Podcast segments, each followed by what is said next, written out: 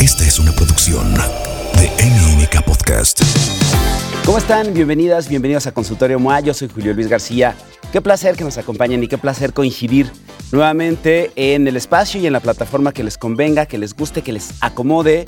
Ya saben que la promesa de Consultorio MOA es que lo que sea que necesiten lo resolvemos juntos. Y no sé si es cambio climático, no sé si es aumento de temperatura, no sé si es la llegada de, de lluvia, pero seguramente a ustedes les ha pasado también que cada vez nos suena más y escuchamos más a gente que la está batallando mucho y que está sufriendo mucho y que está padeciendo mucho con el rollo de las alergias. Y si ustedes no lo saben, el 8 de julio es el Día Mundial de la Alergia. Y lo hemos hablado veces varias en este espacio. De repente hemos pensado que la alergia pues es un tono como medio de broma, medio de pues que no es tan en serio, de que hay si alguien con alergia se la pasa estornudando como en las caricaturas y la cosa queda ahí. Y es hasta que a uno le toca o que tienes a alguien muy cercano que sabes lo que sufre, lo que vive y el cómo no puede dormir, no puede respirar, no puede moverse, no puede pararse porque los ojos lloran, porque la nariz se la pasa picando y pues sí, puede ser al principio de una forma como ligera, pero luego aumenta, aumenta, aumenta. Y la realidad es que cuando uno tiene un episodio de alergia rudo, te das cuenta que de broma no tiene nada. Entonces, ahorita que estamos tan cerca de este Día Mundial de la Alergia, quisimos destinar y dedicar este espacio para poder hablar y entender mejor cuál es la ciencia detrás de la reacción de nuestro cuerpo en las alergias. ¿Por qué nuestro, cuerpo se defiende? ¿Por qué, ¿Por qué pasa lo que pasa? ¿Por qué estornudamos? ¿Por qué eh, nos da picazón? ¿Por qué nuestro cuerpo? ¿Por qué los ojos se ponen rojos y los, nos dan ganas de tallarlos? Justo queremos entender todo sobre las alergias y las reacciones que tiene nuestro organismo. Y para eso les quiero presentar a un nuevo invitado aquí en Consultorio MOA. Es otorrinolaringólogo, médico adjunto al servicio de órbita como otorrinolaringólogo con cirugía endoscópica de nariz y senos paranasales en la Asociación para Evitar la Ceguera. Da consulta privada en el Hospital Ángeles del Pedregal, es profesor eh, y tiene un chorro de especialidades alrededor de la otorrinolaringología. Está con nosotros hoy el doctor Carlos Vázquez Vela Martínez. Porque nadie dijo que la adultez, el amor, el trabajo o la salud son fáciles. Julio Luis García resuelve tus agobios con los mejores especialistas. Consultorio MOA, ahora en podcast. Conste que ensayé el otorrinolaringología para que me saliera bien. Sí, sí, sí. ¿Cómo sí, estás, sí. Carlos? Bienvenido. Muy bien, ¿y tú, Julio? Muchas gracias. Feliz de que estés acá, porque justo eso, pensamos que el tema de la alergia y de las alergias en general es algo, pues, de broma, de chiste, que no pasa de que alguien esté estornude y estornude, y de broma no tiene nada. La realidad es que alguien con episodios serios de alergia la pasa muy mal. Sí. Cuéntanos qué, qué es una alergia. Sí, está padrísimo, gracias por la invitación, de primero que nada. Este, la verdad es que está padrísimo que toquen este tema. Me encanta que haya un Día Mundial de las Alergias porque, como bien dices, le restamos importancia. Entonces, pues primero me gustaría empezar por definir qué es una alergia. Una alergia es una enfermedad inflamatoria causada por un tipo de células muy específicas que pues, hace que se inflame nuestro cuerpo en general. Puede ser en varias zonas, puede ser, por ejemplo, en la nariz, puede ser en la piel, puede ser en los pulmones, etcétera. Pero bueno, nos causa mucha inflamación. Entonces, primero que nada, sí hay que decir, es una enfermedad, ¿no? Y, y bueno, y esto causa muchísimos problemas en general en la población. Ok, ahora, hay múltiples factores que provocan una reacción alérgica. Sí, Y tiene que ver con el sistema inmune. Correcto. Nuestra- nuestro sistema inmune y, eh, nos está diciendo algo. Cuando solo somos alérgicos a algo, de pronto hemos asociado las alergias como con una debilidad, ¿no? Sí. O sea, como que alguien débil, enfermizo, o que no come bien, que no se alimenta bien, que no hace ejercicio, es alguien más alérgico que otras personas. Ya. Y no tiene nada que ver. Correcto, correctísimo. La verdad es que eh, sí se sabe que tiene un componente genético muy, muy, muy fuerte. Es decir, esto corre mucho en las familias eh, y no tiene nada que ver con eh, muchas veces con tu sistema, digamos, de ejercicio, tu sistema de alimentación. Nada que ver. O sea, es algo como que pues, corre en tus genes y puedes desarrollar a lo largo de la vida. Entonces, pues sí, justo es como, no, no, no, no hay que como achacárselo a alguien así, sino es más bien una cosa genética que pues algunos tenemos que padecer a lo largo de nuestra vida. Es decir, a diferencia de otras condiciones médicas, alguien que, que tiene más reacciones alérgicas no tiene nada que ver con un estilo de vida saludable. Pues no, la verdad es que no. Muchas veces, eh, digo, podemos mediarlas definitivo porque digo, tú sabes cuáles son los cuatro pilares de la salud, eh, lo, hemos, lo hemos tocado muchas veces, aquí he visto que lo, lo, tocan. Los cuatro pilares de la salud son básicamente pues, el ejercicio, ¿no? dormir bien, la alimentación adecuada y evitar malos hábitos. Entonces, dentro de estos cuatro pilares, obviamente, todas las enfermedades, si tú cuidas mucho esto, pues le puedes restar ¿no? un poquito de, enfermedad a, lo que padeces. Entonces, eh, no quiero minimizar esto, de hecho esto es lo más importante y ahorita podemos tocarlo específicamente, pero sí, em, el componente genético es fuertísimo. Entonces, si alguien no tiene esa carga genética para tener alergia, pues, pues no la presenta, independientemente a lo mejor ni duerme bien, ni hace ejercicio, etcétera, pero pues no tiene ese gen. Entonces, em, claro que alguien que tiene el gen, eso está importantísimo porque pues, sí hay que priorizar y si quieres ahorita lo platicamos, pero sí ah, se han visto muchos beneficios si duerme bien, si también come bien, si hace ejercicio y si este es básico, evita malos hábitos, eh, sobre todo tabaquismo y cosas que puedan estar inflamando tus vías aéreas. Justo. A ver, creo que, me parece súper importante que hables de estos cuatro pilares de la salud, porque si bien es cierto entonces que hay un componente genético y no necesariamente tiene que ver eh, con que la persona tenga un estilo de vida saludable o no, el estilo de vida saludable sí puede mejorar o agudizar los cuadros alérgicos. Sin duda, sin duda. Es decir, alguien que presenta alergias constantes y además fuma, pues compadre, como, como te explico, ¿no? Justo, justo. O sea, como que esa es de las primeras, y a mí, sobre todo en mi práctica, como que eso es lo primero que me gusta platicarle al paciente. Es una enfermedad que vas a tener, pero si tú tienes y cuidas estos cuatro eh, pilares de la salud, probablemente pues no tengas tantas, tantos síntomas durante el año. Digo, digamos, hay cosas medio inevitables a veces, por ejemplo, y ahorita lo platicamos si quieres también, pero pues vivir en una ciudad contaminada, eh, como es el caso de muchas ciudades de aquí de México, eh, sin duda esto va a ser un factor de riesgo para que esté inflamado tu vía aérea, ¿no? Pero claro, hay cosas que sí puedes evitar, como la presencia de tabaco, ¿no? O a lo mejor puedes poner un purificador de aire en tu casa, si te tocó vivir aquí en una ciudad contaminada, pues pones un purificador y pues estás ahí por lo menos limpiando un poco el aire eh, pues, eh, pues para minimizar un poquito este tipo de riesgos. Ojo, ¿eh? Purificador, no ventilador. Correcto. El ventilador sin purificador, pues nada más está aventando lo que traes ahí. Exacto. ¿no? O sea, no es lo mismo, nada más para que lo tengamos claro. Sí. Carlos, cuéntanos algo. A ver, hemos entendido que las alergias corren en distintos como territorios del organismo. Sí. ¿no? O sea, hay alergias alimentarias. tú explícanos, ¿cómo se dividen o cómo se clasifican las alergias? Pues mira, la verdad es que en general depende de dónde esté expuesto el cuerpo, ¿no? Y, ese es un tipo de clasificación que utilizamos. Es decir, si la ingesta de algún alimento te causa alergia, pues justo la clasificamos como una alergia alimentaria. Si es más bien una alergia ambiental, que ahí justo como que subdividimos dos grupos, están las respiratorias, por ejemplo, que es pues en el ambiente hay algo, alguna toxina, contaminación, tabaco, lo que sea, que estamos respirando y nos está causando un poquito de inflamación local en las vías respiratorias. Y en el ambiente también pues, pueden haber cosas que también irriten, por ejemplo, eh, y aquí hablamos de las alergias dermatológicas. Eh, y justo pues inflaman la piel, pues puede ser desde el contacto de ropa, suavizantes, cosas así, hasta sinadas, que tienes contacto con el cloro de la alberca, etcétera. En fin, como que son dependiendo de la zona donde esté afectado eh, el órgano inflamado, digamos. Y evidentemente vamos a concentrarnos en las más comunes y que son las que presenta la, eh, mayor, la mayor parte de la población.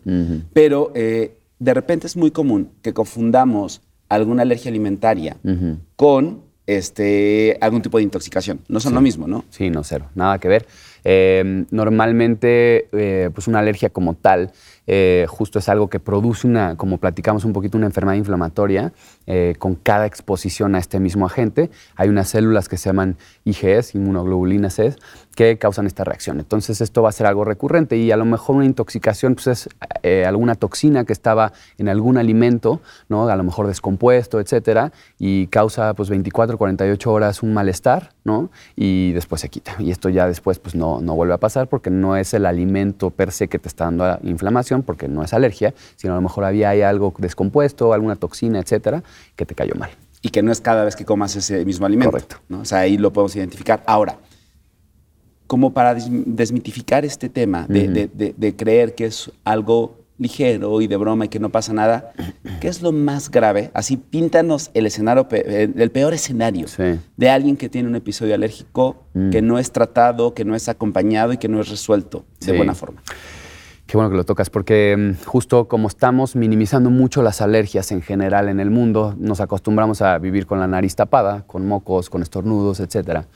Pero yo siempre les digo que eh, este tema de las alergias a veces puede ser algo como que es como una bola de nieve. Es como, pues no sé, como cuando alguien está estimulando, estimulando, estimulando, el cuerpo de repente puede inflamarse muchísimo y entonces pues va a, pues, reaccionar de una manera que ya tal vez estén pues, corriendo un poco peligro la vida del paciente. Es decir, Em, si estás exponiéndote todo el tiempo un cacahuate a un pescado que te da alergia, por ejemplo, hablando de alimentarias, puede haber un momento en donde hagas una reacción inflamatoria tan fuerte que cierre tus vías aéreas. Entonces, no hay, igual en lo respiratorio, entonces no hay que menospreciarla, sí puede ir em, empeorando. De hecho, está demostrado que si un paciente, por ejemplo, tiene rinitis alérgica y no hay tratamiento, pues puede desarrollar a lo largo de su vida cuadros de severidad y esto, por ejemplo, que se relacione a asma y el asma, pues digo, todos lo sabemos, es una enfermedad peligrosa en donde el, pulmón se cierra eh, y entonces puede poner en peligro la vida del paciente y aparte de darle una calidad de vida terrible, ¿no? Entonces hay que, hay que prestarle atención a esto para que no vaya avanzando esta enfermedad. Esto me, me parece sumamente importante. Una alergia sí pone en peligro la vida del paciente. Podría, sí, claro. O sea, sí es, lo tenemos que dejar así de claro. O sea, una alergia con ciertas complicaciones, con ciertas condiciones presentes, pone en peligro la vida del paciente. Entonces, en ese sentido, es que tenemos que tenerlo como, como en el radar para poderlo atender. Ahora, decías al principio que tiene un componente genético. ¿Cómo detectamos para todos los que tienen bebés, para todos mm. los que recién van a tener hijos, para todas las embarazadas? ¿Cómo detectamos? O sea, ¿cómo mm. sabemos si nosotros, si nuestra pareja mm. o si nuestros papás tienen este componente genético y que nos vuelve más o menos alérgicos? Claro, eh, digo, es, interesante tu pregunta porque aquí hay dos maneras de abordarlo. Em, la verdad es que la mayoría en tema alérgico no, es, no se hacen pues, exámenes genéticos. Eh, como en otras enfermedades, buscando ese gen en específico, porque aparte de que hay varios eh, que condicionan alergia, no es una enfermedad, digamos, como, vamos a decir, eh, algunas otras que podrían eh, poner en peligro la vida del paciente o que sean como, no sé, tipo Alzheimer, etc. Em, ahí como que en este, digamos, en este rubro no está tan utilizado hacer un examen genético, más bien como que nos damos cuenta porque pues, si los papás, eh, alguno de los dos papás tiene el riesgo, luego los hijos empiezan con la enfermedad. Entonces, más bien es algo que en, vez de detectarlo con un examen genético, lo vemos en la clínica, es decir, en el que el paciente empieza con síntomas, nariz tapada, ya sabes, moco, todo eso, y vemos que, el niño lo, hereda. Y entonces, pues no, no, normalmente no hacemos ese tipo de, porque son costosos, etcétera, y porque digamos que el tratamiento, pues lo, lo, puedes, y el diagnóstico lo puedes hacer en consultorio, y el tratamiento, pues lo puedes llevar a cabo también de manera más sencilla. Entonces, en cuanto empezamos a presentar o observar síntomas que evidentemente ahorita les vamos a decir cuáles son, es buen momento para atenderlo. Sí, Es decir, no es como con el cáncer, que si sabes antes de que se presente o en los momentos más tempranos que hay un mejor pronóstico, en el tema de las alergias, cuando empecemos a ver, Exacto. Podemos, eh, podemos atenderlo de manera correcta. Sin duda. Ahora, ¿por qué de pronto parece que las alergias se prenden y se apagan? Es decir, supongo que a ti en la consulta te debe tocar mucho pacientes que te dicen, es que yo antes no, es que a mí antes nunca. Sí. Eh, de repente uno puede andar por la vida y de la nada aparece una alergia a alimentos. O eh, gente que nunca en la vida ha presentado un cuadro de alergias y de repente a sus 20, 25, 30, 50 años la presenta. ¿Por qué de repente podría parecer que es como así por generación espontánea? Sí, pues la verdad es que, mm, em, digo, eh, hay muchos factores, ¿no? Hablando, por ejemplo, del tema ambiental, se ha visto que sí en ciudades contaminadas, por ejemplo, eh, entre más te expongas a la contaminación, más riesgo hay de que desarrolles alergias. Es decir, como es un estado súper proinflamatorio, estás así, por ejemplo, afuera, te está entrando una cantidad de partículas sumamente agresivas y que causan inflamación dentro de tus vías aéreas. Y esto, pues, es como platicábamos, ¿no? Entre más te expongas, te expongas, te expongas, pues puede recrear una reacción inflamatoria más severa. Entonces, em, eso es un factor de riesgo. Entonces, por eso, un poco de repente, como que a lo mejor a lo largo de la vida, en la niñez, etcétera, no tienes tantos síntomas eh, y de repente en la etapa adulta ya las desarrollas. ¿no? Eh, sí vemos más alergias en niños definitivamente porque eh, si los niños pues están conociendo el mundo y es como pues ahí es cuando empiezan a exponerse a todo en general. Entonces por eso un poco pasa que lo vemos más en niños, pero sí, a lo largo de toda tu vida lo puedes desarrollar sobre todo porque te estás exponiendo a toxinas en general, repitiendo toxinas y eso hace que de repente el cuerpo diga, oye, ya no me gustó esto, voy a inflamar, voy a crear una reacción porque ya quiero cerrar el cuerpo, quiero eh, pues inhibir que esté entrando esto a mi cuerpo.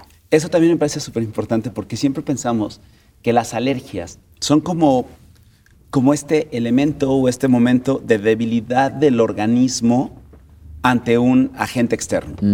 Cuando en realidad es una muestra de fortaleza de tu sistema inmune, Sí. te está defendiendo. Sí. Entonces, el organismo inflama Sí. para evitar que este agente o esta sustancia entre a tu organismo, ¿no? Correcto. ¿Es como funciona? Correcto. Eh, de hecho, o sea, porque justo muchos se preguntan, oye, ¿por qué de repente, o sea, mocos, ¿no? ¿Por qué se me tapa la nariz? ¿Por qué flemas? ¿Por qué toso? Son mecanismos de defensa, si te fijas. Digo, sí, muy primitivos, si bien, si bien este, a lo mejor lo algunas personas podrían decirlo, porque pues es como te entra algo, vamos a decir, un virus o una bacteria, pero también polen o algo que no le gusta a tu cuerpo, entra y entonces lo que hace es, pues primero inflama la nariz, cierra, o sea, inflama los cornetes, por ejemplo, que son unas estructuras que tenemos dentro de la nariz, para que ya no esté pasando ese agente, ¿no? Es como un, ya, te cerramos la puerta, un Sí, bloqueo sí, sí, sí. produce moco. En el moco hay muchas inmunoglobulinas eh, que también justo tienen defensas para matar ese virus, bacteria o lo que no le esté gustando que esté entrando a tu cuerpo, incluso, insisto, hasta el polen o lo que sea. Y pues estornudas para sacarlo, ¿no? Toses también para sacarlo. Son un mecanismo de defensa pues muy primitivos, muy básicos que funcionan obviamente, pero aquí la clave es luego el cuerpo como que pues, ante un virus pues suena una buena idea.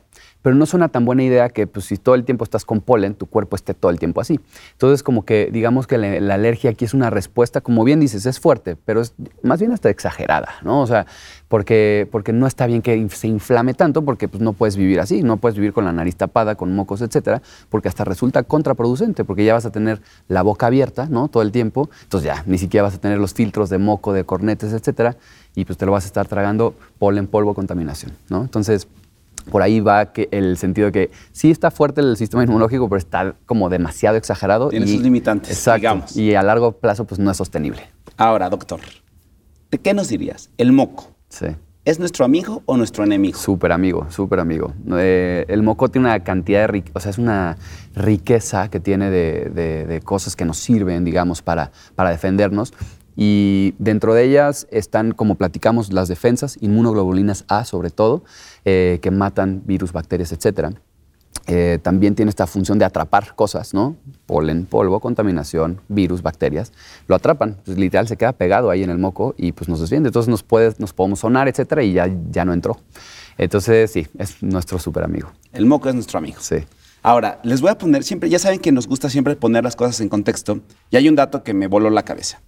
Eh, se estima que al menos el 35% de los mexicanos tiene rinitis alérgica. Esto quiere decir que según la UNAM, hay más de 36 millones de personas en nuestro país que van por ahí justo, con la nariz tapada, eh, sin poder respirar, sin, poder, sin- sin poder dormir, Sí. porque, y a ver, todo el mundo hemos tenido gripa.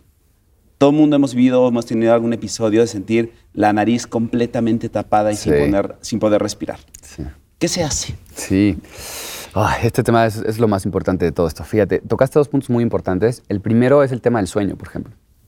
Eh, la gente que está con alergias, eh, y como bien lo dijiste, ¿quién, ha ten- quién no tiene alergias igual y no lo identifica, pero todo el mundo ha tenido una gripa. Y en una gripa se te tapa la nariz, se produces mocos, estornudos, te sientes mal, toses, etc. Un- una persona que tiene alergias tiene más o menos los mismos síntomas, ¿no? O sea, son muy, muy, muy parecidos. Y, pero son crónicos, o sea, lleva mucho tiempo con estos síntomas este paciente. Entonces, imagínate no poder dormir bien porque tienes la nariz tapada, vas a abrir la boca, te vas a estar despertando. Y el tema del sueño es básico y es uno de los aspectos que más nos preocupan de la alergia. Te voy a dar uno- lanzar unos datos nada más como para que... Échale, amamos los datos aquí. Perfecto. Fíjate, la gente que, por ejemplo, que si tú nada más hoy duermes cuatro horas o menos, al día siguiente vas a tener menos del 50% de natural killers. Los natural killers son defensas muy primitivas que nos sirven para protegernos de virus, bacterias, etc. Entonces, imagínate eso. 50%. Una noche y 50% menos de tus defensas, de estas defensas de base. Entonces, nos preocupa mucho porque Claro. entonces, claro que la gente que empieza a padecer problemas de sueño empieza a tener un sistema inmunológico o un sistema de defensas bajo. Ahí te van más cifras. Por ejemplo, la gente que duerme durante muchos años, eh, menos de seis horas, seis, ni siquiera es tanto, no me estoy poniendo tan exigente, menos de seis horas, aumenta un 40% su riesgo de cáncer. La gente que duerme menos de cinco horas. Es que yo siento que duermo menos de seis horas, entonces tengo un agobio con eso. No, Sigue, eh, sigue, sí. sigue. Digo, podemos hablar un chorro de esto, pero te- también, por ejemplo, la, la gente que duerme menos de cinco horas eh, tiene un 200 a 300% más de riesgo de formar arter- aterosclerosis. Entonces, eso quiere decir que se llenan de como colesterol, grasas, etcétera, tus arterias. Y eso es riesgo de infarto. Infarto en el corazón, el cerebro, etcétera. Entonces, imagínate como el problema que podría ocasionar el que tengas tú una obstrucción de la nariz de manera prolongada, que no te deje dormir, que no te deje descansar. Aparte, obviamente, esto de no dormir, pues tiene repercusiones en, en el estado de ánimo, ¿no? Están de malas, están ansiosos, faltan al trabajo, rinden menos en el trabajo. Entonces, tiene muchas repercusiones laborales e intelectuales. Tu memoria, ¿no? La atención, la concentración. O sea, Podríamos hablar, insisto, muchísimo tiempo de esto, pero tiene muchísimas repercusiones la alergia con este tema y nos preocupa porque también hay gente que ya se acostumbra a esto, ronca, tiene síndrome de apnea obstru- obstructiva del sueño y esto, insisto, también solo crea problemas del sueño y del descanso y todos estos problemas de salud a largo plazo, cáncer, Alzheimer, eh, cardiovascular, en fin, inmunológico. También está comprobado que quien duerme menos sube de peso, 100%. sus niveles de saciedad están descontrolados, Sí. entonces comes mucho más. Sí. O sea, hay un descontrol absoluto cuando Sí. no duermes bien. Sí, 100%. O sea, de hecho, hay, se han estudiado mucho dos, dos este, sustancias que produce el cuerpo, normalmente la grelina y la leptina, y cuando no duermes bien, estos se alteran. Entonces, justo te empieza a dar más hambre a deshoras, ¿no? Te dan más estos famosos cravings, que son an- antojos, de que, y sobre todo de carbohidratos, estos come- comes más carbohidratos. En fin, o sea, se, hace, se desregula un poquito el sistema del apetito, te da mucho más hambre y quieres comer más. Entonces, también aumentas de peso por esa situación. Entonces, vivir con rinitis alérgica y no poder dormir bien no es ninguna buena idea por donde lo vean. Por donde lo veas. Porque además, entre más pasa el tiempo Sí. y entre más, y voy a entrecomillar para los que nos están escuchando en podcast, entre más te acostumbras a vivir con la nariz tapada, sin poder respirar, la cantidad de cosas que se van a ir descomponiendo en, en tu sistema de bienestar, en tu estilo de vida saludable, Sí. es enorme. Enorme. Ahora, si van manejando, si van en el coche, no lo hagan, pero si están frente, si tienen cerca un espejo, véanse la nariz y revisen a la, altura, a la mitad de la nariz quién tiene una rayita, así como horizontal. Si tiene una rayita marcada, y corrígeme si no, pero me lo han dicho muchos colegas tuyos, Mm. si tienen una rayita muy marcada, como una arruga, a la mitad de la nariz, significa que de manera constante nos estamos talle y talle y talle y talle la punta de la nariz. Sí. Y esa puede ser una de las cosas que más nos puedan ayudar a identificar Sí. si vivimos con rinitis alérgica. Sí, 100% son las líneas de la alergia y justo pues es algo que usamos mucho a veces hasta clínicamente sin tener que preguntarle al paciente, lo vemos, ¿no? Se ve la línea donde viene arriba de la punta muy marcada eh, y en fin, obviamente eh, la- el paciente se va a quejar de estornudos, ¿no? De comezón, de muchos mocos, nariz tapada, flema, etcétera. Eh, y sí, sí, son, son como datos que, que el paciente de repente hasta tú nada más lo ves, ojo rojo, ¿no? O sea, es como muy, muy típico. Y, este, y sí, la verdad es que pobres de los pacientes de verdad que viven con esto porque, insisto, lo hemos normalizado y hasta ahora que está muy de moda como el tema de la respiración. em, no sé si lo, lo has visto, o sea, hay muchísimas así, de este, técnicas de respirar profundo, este famoso breathwork, eh, desde las eh, como cyclic sighing, que es como estas eh, pues, conductas que hay gente que respira por la nariz, exhala, ¿no? Está los Wim Hof Method, que son los de los hielos para respirar, meditar, está súper de moda. Entonces, como que hemos visto ahorita con esta boga de la respiración, que la respiración nasal es de las cosas más importantes para muchísimas funciones cerebrales y del ejercicio también, ¿no? Entonces, está horrible, ¿no? Que el paciente como que tenga la nariz tapada, eh, se acostumbra así a estar así que sufriendo, que esté respirando por la boca. Entonces, pues justo hasta para el ejercicio, pues no va a tener un adecuado rendimiento y performance en general, porque pues está con estos síntomas tan Ni para el ejercicio, ni para dormir, ni para las cosas que uno hace en la vida. Exacto. Ahora, ¿cómo identificamos? Alguien, evidentemente, quien lo viva de manera cotidiana lo tiene más que identificado. Pero para los que van empezando, Sí. o para los que no, o cómo lo identificamos en nuestra pareja, en nuestros hijos, en nuestro círculo cercano. Bien. ¿Cómo sabemos que alguien puede estar viviendo con rinitis? Perfecto. Pues primero que nada, eh, los cuatro como síntomas cardinales son que se te tape la nariz, que tengas moco, ¿no? mucho moco, que tengas estornudos y que tengas comezón.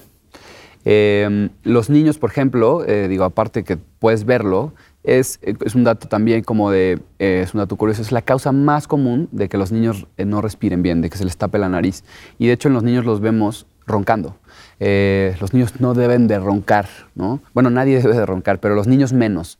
Eh, por lo que platicamos un poquito de los trastornos del sueño que pueden ocasionar, pero están en una etapa muy, muy, muy como importante para crecer, para desarrollar su cerebro, hormonas, etc. Entonces, como que el, el papá tiene que ver que el hijo no ronque, uno, y dos, que no se le esté tapando la nariz, que esté con la boca abierta todo el día, porque aparte los niños pueden tener estos trastornos como craneofaciales, es decir, que se, que empiece a modificar su cara, porque pues, necesitamos respirar por la nariz para que se nos desarrollen los senos paranasales, por ejemplo, es decir, nos van a crecer un poquito más los pómulos, ¿no? se van a llenar de aire.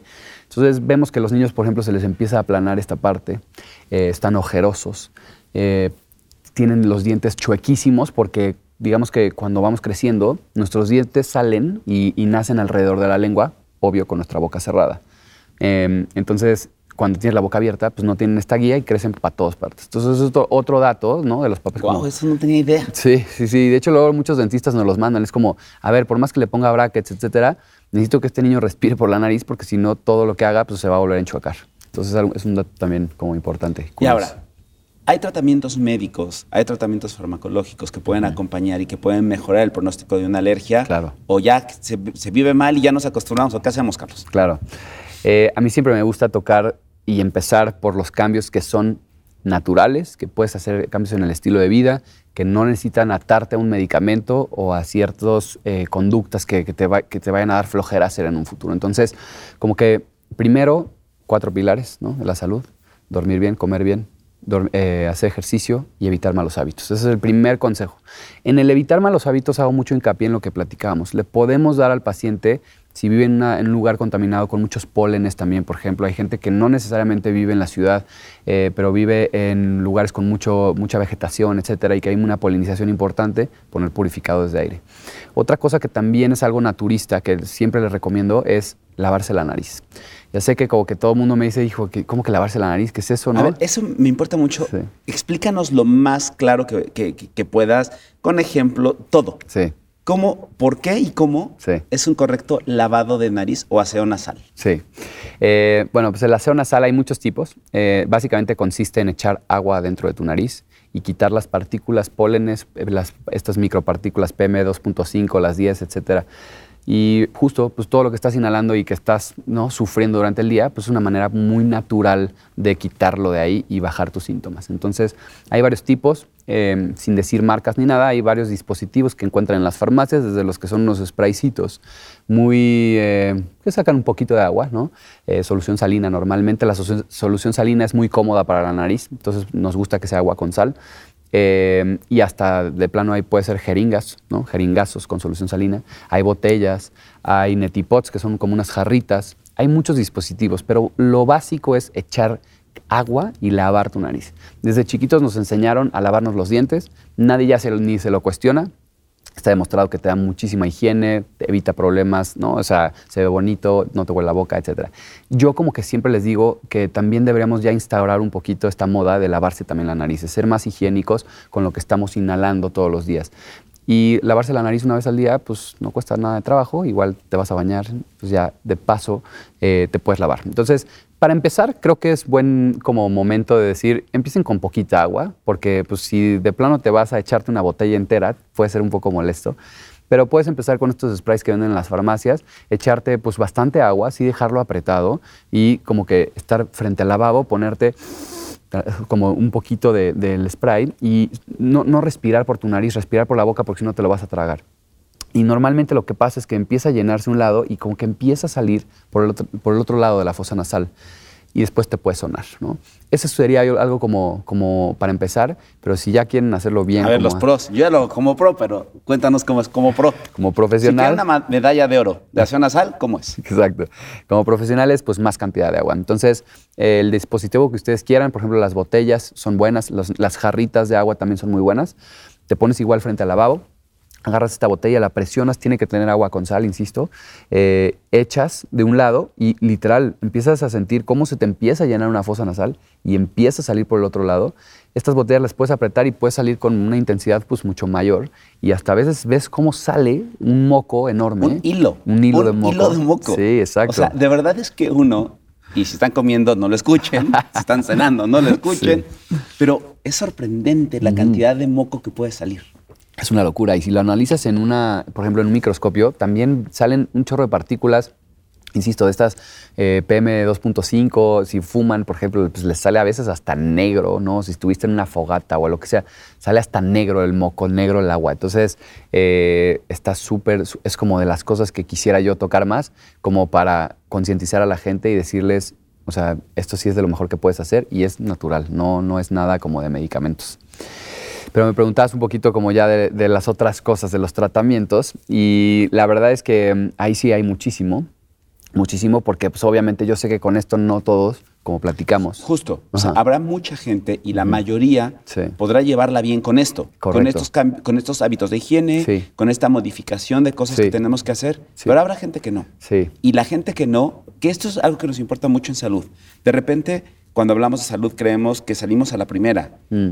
Y cuando no salimos a la primera, entonces ya pretendemos abortar todas las misiones. Y decimos, no, ya, y me acostumbro a estar mal. Sí. Y no tiene que ser así. correcto. Los que no salgan con estos tratamientos y estos hábitos, también tienen una, tienen una esperanza y también tienen un camino que recorrer para estar bien. Claro. Y de hecho, justo yo es lo que te iba a decir. A lo mejor en- dentro de este grupo que haga este tipo de cosas va a mejorar muchísimo, pero sí, va a haber épocas del año en donde van a estar súper sintomáticos y aquí es donde tenemos que echar mano del tratamiento eh, pues farmacológico, el tratamiento con medicinas, para que mejoren eh, sus síntomas y sobre todo para lo que platicamos, que no se vayan a complicar en el futuro. Y ahí sí eh, se ha estudiado hasta el cansancio. eh, hay unas guías muy importantes, las guías ARIA, por ejemplo, que son las guías que como que norman cuáles son los mejores medicamentos, cuáles son los mejores tratamientos, porque eh, sí nos vamos a beneficiar muchísimo y nos va a quitar mucho el síntoma, sobre todo para prevenir lo que platicamos, complicaciones del dormir ¿no? y todo lo que conlleva, tu bajo rendimiento en el ejercicio, que no hagas ejercicio, que justo te, sofoques, etcétera, tu trabajo, en fin. Entonces, como que aquí sí quiero hacer mucho énfasis, que sí, ya les dije lo natural, pero lo farmacológico sí es, va a ser bien importante y sobre todo en muchas épocas del año que sí tomen este tratamiento. Entonces, eh, la guía área tiene como varias divisiones de clasificaciones dependiendo de qué tan fuerte sea tu alergia, pero básicamente como divide dos grupos de tratamiento. Primero son los sprays nasales con medicamento, ya no estamos hablando de agua con sal, estamos hablando de medicamentos.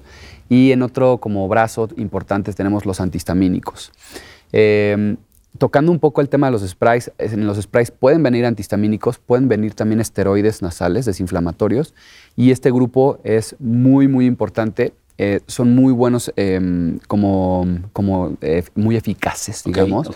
Eh, y, y bueno, estos, estos ahorita si quieren platicamos más. Me interesa porque tocar el tema de los antihistamínicos, porque sí hay mucha gente que se automedica con ellos. Como que los sprays no, no mucha gente los usa, pero los antihistamínicos vaya que sí los usan. Vaya que la gente cuando tiene alergia va a la farmacia y se autorreceta un medicamento de antihistamínico y vaya que comete errores ahí. Entonces el primer punto que me gustaría tocar de esto es que los otorrinos ya decimos, los antihistamínicos de primera generación no se deben de usar.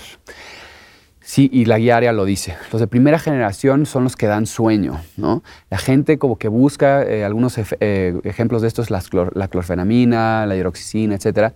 Son estos antihistamínicos que te dan muchísimo sueño. No tiene ninguna ventaja que te dé sueño, un antihistamínico, porque todos los, los de segunda generación, etcétera, como que nos van a hacer el mismo efecto o hasta mejor Sin darnos. sin darnos sueño. Entonces, esto ha causado mm, eh, mucho revuelo, pero sí lo hace mucho hincapié porque pues esto puede causar hasta accidentes automovilísticos. ¿no? claro. Recordemos que una de las primeras causas de choques automovilísticos es que te quedes dormido. Es más bien el drowsy driving famoso, es la primera causa de accidentes automovilísticos. Más que el alcoholismo, más que, que, tomes alcohol, etc. Entonces, eh, justo no está indicado tomar este tipo de antihistamínicos. Se utilizan más bien los de segunda generación, los de segunda generación, insisto, son los que no dan sueño. Hay muchísimos ahí sí. Eh, los más populares, los más baratos, por ejemplo, es la loratadina, que es, es un buen antihistamínico. Y digamos que es como el que más se utiliza. Sin embargo, como que sí hay otros que han demostrado mejores efectos, eh, sobre todo si hacen algunos, eh, hay, hay, por un par de, estudios muy, muy, muy interesantes que comparan la loratadina casi contra todos, porque la loratadina es como el, el, más como usado y el más barato. Y sí hay otros, por ejemplo, como la fexofenadina, que sí es muy, mucho más efectivo para la congestión nasal. Entonces, si el paciente tiene mucha congestión, como que puede verse beneficiado de este otro tipo de medicamentos como la fexofenadina. Eh, y también está súper interesante porque estos no causan taquifilaxia. Taquifilaxia es que como que te acostumbras, ¿no? Como que toleras mejor el medicamento. No sé si te ha pasado con algunos, ¿no? Claro. Que si tomas, no sé, un paracetamol varias veces, como que después ya no te Ya no tiene tanto. efecto tan padre. Entonces necesitas más. Exacto. Sí. Entonces, eh, pues este tipo de antihistamínicos eh, como la fexofenadina, la cetiricina, etcétera, como que no parecen tener eh, taquifilaxia tampoco. Eh, entonces, pues sí, dentro de los de segunda generación hay muchos, hay muy buenos, pero eh, sí, como que yo recomiendo mucho, eh, por ejemplo, la fexofenadina. Y ya, perdón, nada más para lo de la parte de los sprays nasales. Los sprays nasales sí, insisto, hay muchos que son buenísimos, como la celastina, el antihistamínico, y también hay otros que son esteroides, como la, o sea, como tipo cortisona, eh, que también son sumamente efectivos y que se utilizan sobre todo en alergias severas. A ver, Carlos, para un tema de emergencia, para un tema de urgencia, algo que podemos traer en la bolsa, en la mochila, en la pañalera, que podamos tener en la oficina, así como, como un sistema casi casi de emergencia que podamos tener en el botiquín, Sí. que podemos tener. Qué buena pregunta. Y de hecho, esto creo que vale la pena mencionar incluso a- en tu casa, ¿no? O sea, ni siquiera aunque tengas alergias, este, a lo mejor no tienes. Creo que en un botiquín, en tu casa o en la oficina o lo que sea, siempre es muy inteligente o con tus hijos tener dos cosas para esto.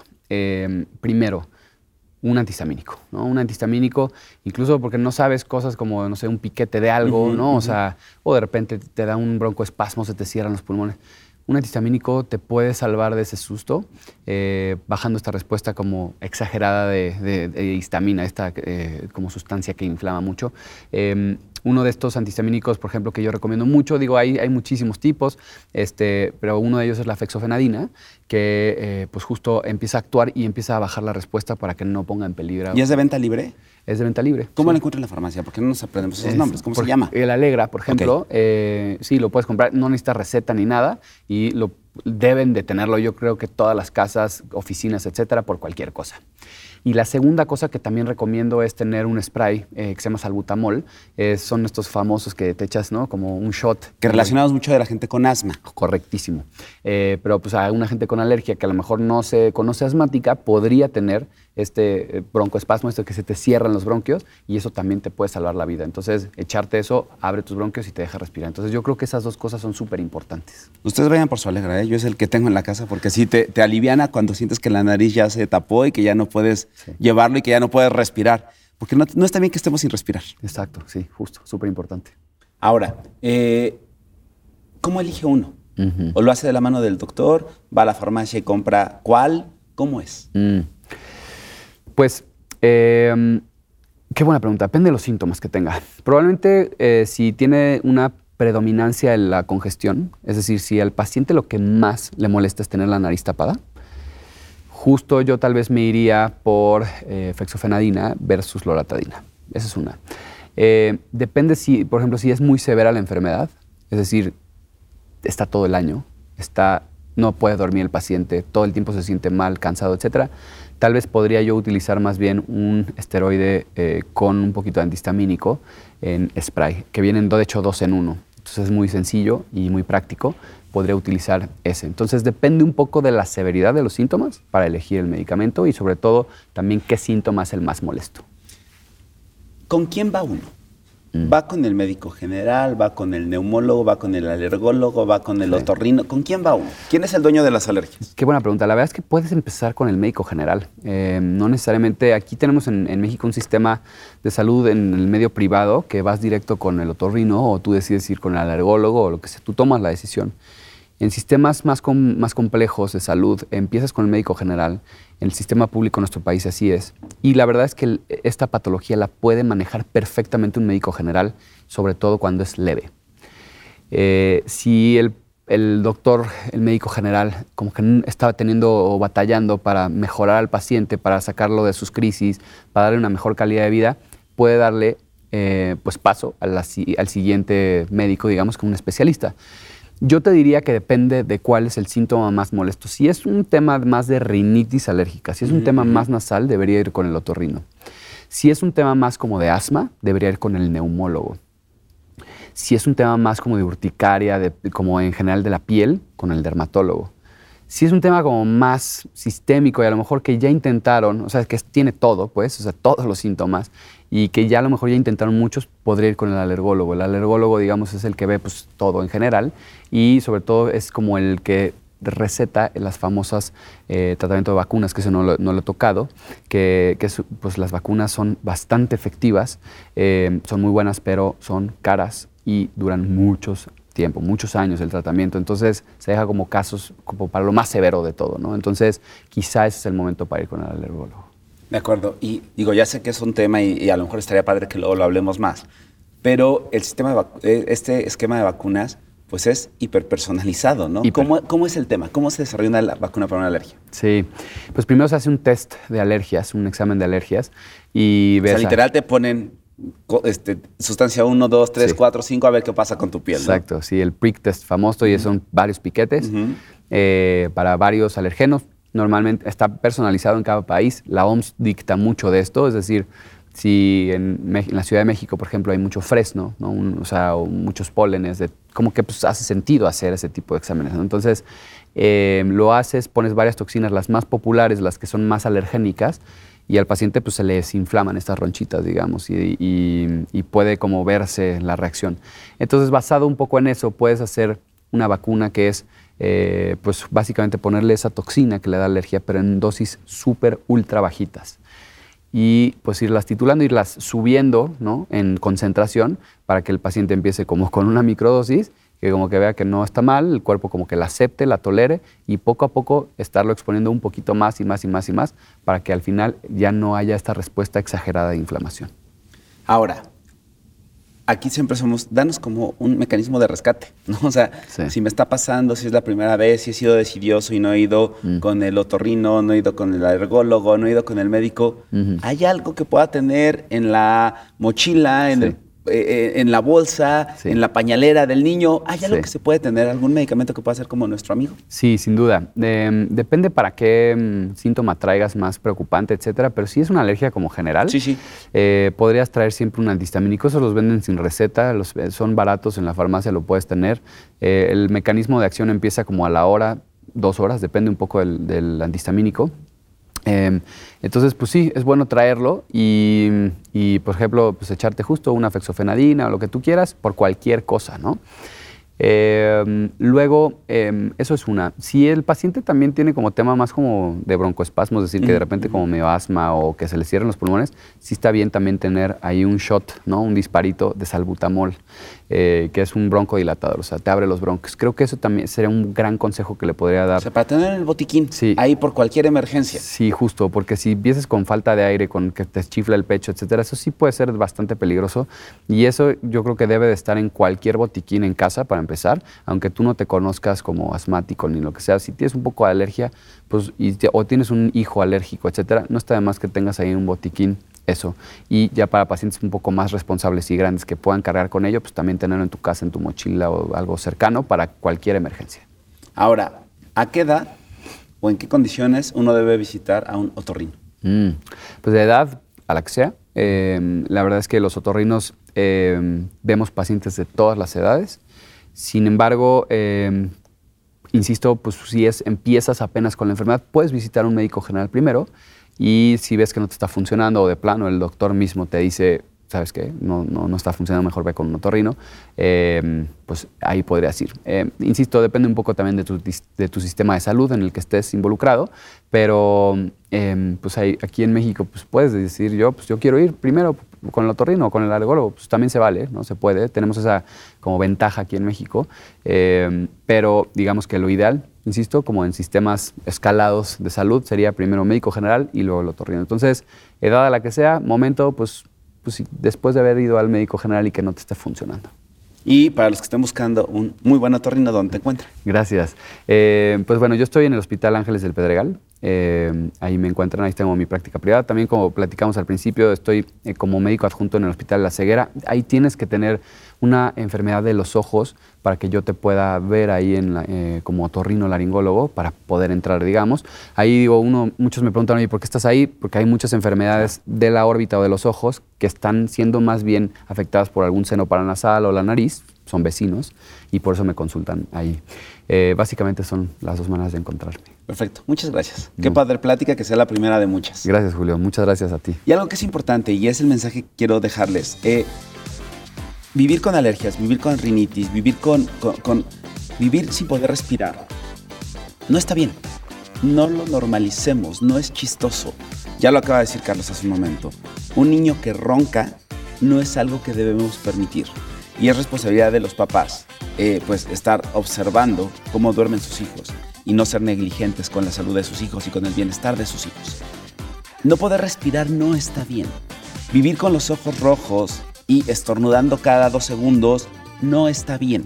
De verdad es que hay todo, todos los tratamientos necesarios para que ustedes se puedan atender, para que ustedes se puedan acompañar y para que hagan lo que esté en sus manos, visitando a los médicos y visitando a los especialistas y con tratamientos serios y profesionales y eh, científicamente comprobados para que puedan atenderse y para que puedan estar bien. Entonces, visiten al médico, consulten las cosas que necesiten consultar y no se acostumbren a vivir con alergias y no nos acostumbremos a vivir mal. Gracias otra vez por estar con nosotros. Muchas gracias a ti, Julio. Con esto nos vamos, que tengan una excelente tarde, mañana, noche y nos escuchamos y vemos en el próximo episodio de Consultorio MOA. Bye. Porque nadie dijo que la adultez, el amor, el trabajo o la salud son fáciles. Julio Luis García resuelve tus agobios con los mejores especialistas. Consultorio MOA, ahora en podcast.